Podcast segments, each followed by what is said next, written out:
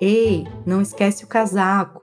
Com certeza, sua mãe já te deu bronca em algum momento da vida porque você saiu de casa sem se agasalhar o suficiente. Quando chega aquele friozinho de inverno, parece que a gente ainda consegue ouvir os pais falando ao fundo, né? Bota uma blusa, senão vai acabar ficando gripado. Tanto que a gente naturalmente já associa uma coisa a outra. Se no meio do banho entra uma corrente de ar, você logo pensa: o resfriado vem na certa. E quem nunca foi correr para pegar uma jaqueta só de lembrar as recomendações da mãe? Aliás, mãe parece que nunca erra, né? Mas na verdade, o resfriado é uma doença respiratória que pode ser causada por vários vírus diferentes. Ele tem sintomas similares, mas muito mais brandos que os da gripe. Já a gripe é gerada pelo vírus influenza e costuma ser mais grave. Os sintomas incluem coriza, tosse seca, febre, dores no corpo e cansaço, e podem durar mais de uma semana. Então surge aquela dúvida: afinal, pegar friagem causa gripe e resfriado ou não? É verdade ou fake news? Bora descobrir aqui no nosso novo podcast com saúde sem boato.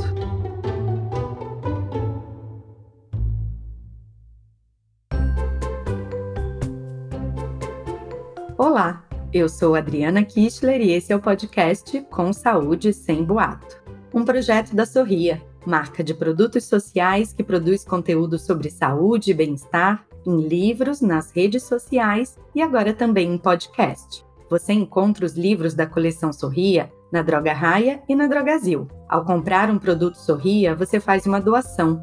São 23 ONGs apoiadas que levam saúde ao Brasil inteiro. E agora que tal se juntar a gente nessa jornada para desvendar alguns mitos e mistérios sobre a nossa saúde? Vamos nessa?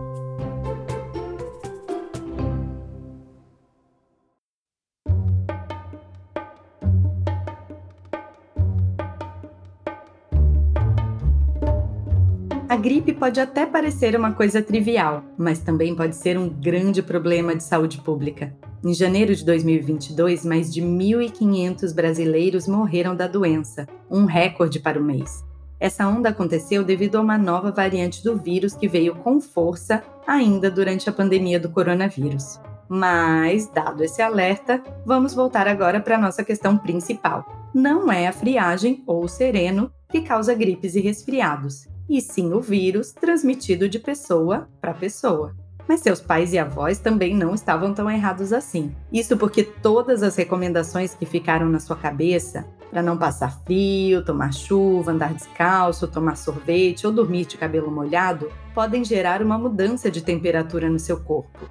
E isso facilita a entrada da doença. Sim, as pessoas costumam pegar resfriados e gripes com mais frequência no inverno. Isso não é mito, não.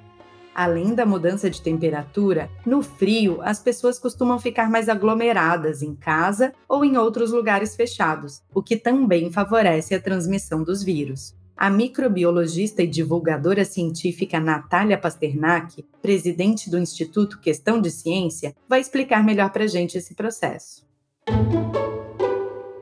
A questão da friagem, que a gente sempre escuta tanto das nossas avós, principalmente, com pegar resfriado, pegar gripe, é, na verdade, muito mais uma correlação do que uma causa e efeito. Não é que o frio causa gripes ou resfriados. São doenças causadas por vírus, tanto o resfriado comum quanto a gripe, que é mais severa, são vírus diferentes e a gente fica doente quando a gente está contaminado com esses vírus. Mas o que a friagem tem a ver com isso? A friagem deixa as nossas mucosas mais sensíveis, as mucosas do nariz. E com isso, a gente acaba ficando com o nariz irritado, muitas vezes até com pequenos ferimentos que servem aí de porta de entrada para microorganismos. Então, não é que o frio causa doenças, mas o frio facilita porque acaba irritando as mucosas e criando um ambiente favorável para que a gente se contamine. É mais fácil quando a gente está com o nariz escorrendo, com as mucosas sensíveis, a gente, se tiver contato com o vírus, esse vírus conseguir entrar e acabar então colonizando ali o nosso espaço respiratório acabar então causando uma infecção, tanto um resfriado simples como uma virose mais grave como a gripe. Não é à toa que a vacinação contra a gripe no Brasil começa antes do inverno, época em que as infecções respiratórias tendem a aumentar. A campanha atende primeiro os grupos prioritários, como as crianças e os idosos, que são mais suscetíveis a gripes e resfriados. Se a vacinação está rolando e você pode se vacinar, mas ainda não se vacinou, está esperando o quê? Além de se vacinar, tem uma série de cuidados que você pode tomar. E não só para não ficar doente, mas também para evitar transmitir o vírus para outras pessoas. Afinal, a saúde coletiva é uma responsabilidade de todo mundo, né? Nesse caso, a Natália vai detalhar melhor o que a gente pode fazer.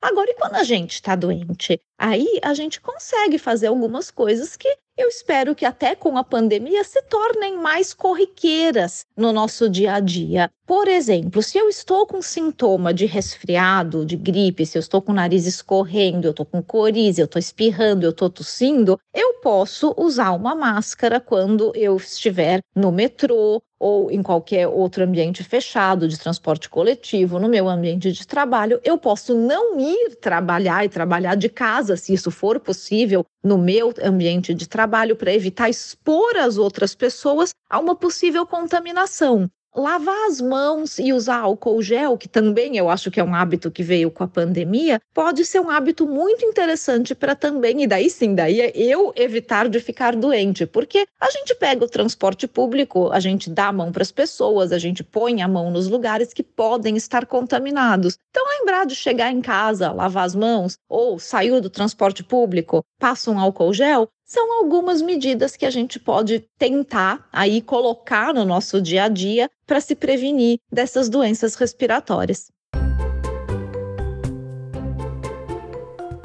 E você quer saber mais sobre o tema? A dica de hoje tem a ver com a gripe espanhola e como essa doença altamente contagiosa, muito mais do que a gripe que a gente conhece, atingiu o Brasil no começo do século XX. No livro A Bailarina da Morte, da editora Companhia das Letras, as historiadoras Lilia Schwartz e Heloísa Starling contam a história dessa pandemia que tem semelhanças com a da Covid-19. É um relato muito bom sobre como a falta de cuidados e o negacionismo dificultaram os trabalhos de prevenção, e uma lição para a gente ter sempre em mente.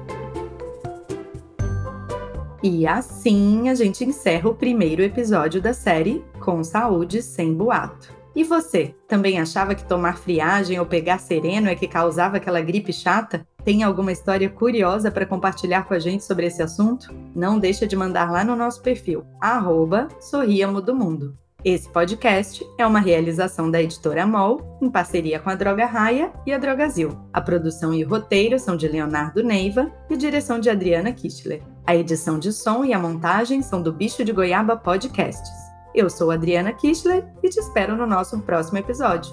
Até já!